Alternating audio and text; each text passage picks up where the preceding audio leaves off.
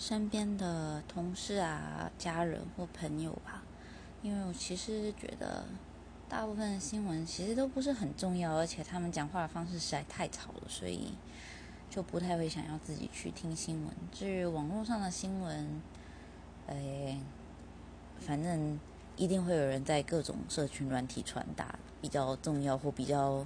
有爆点的所以就不会特别去看。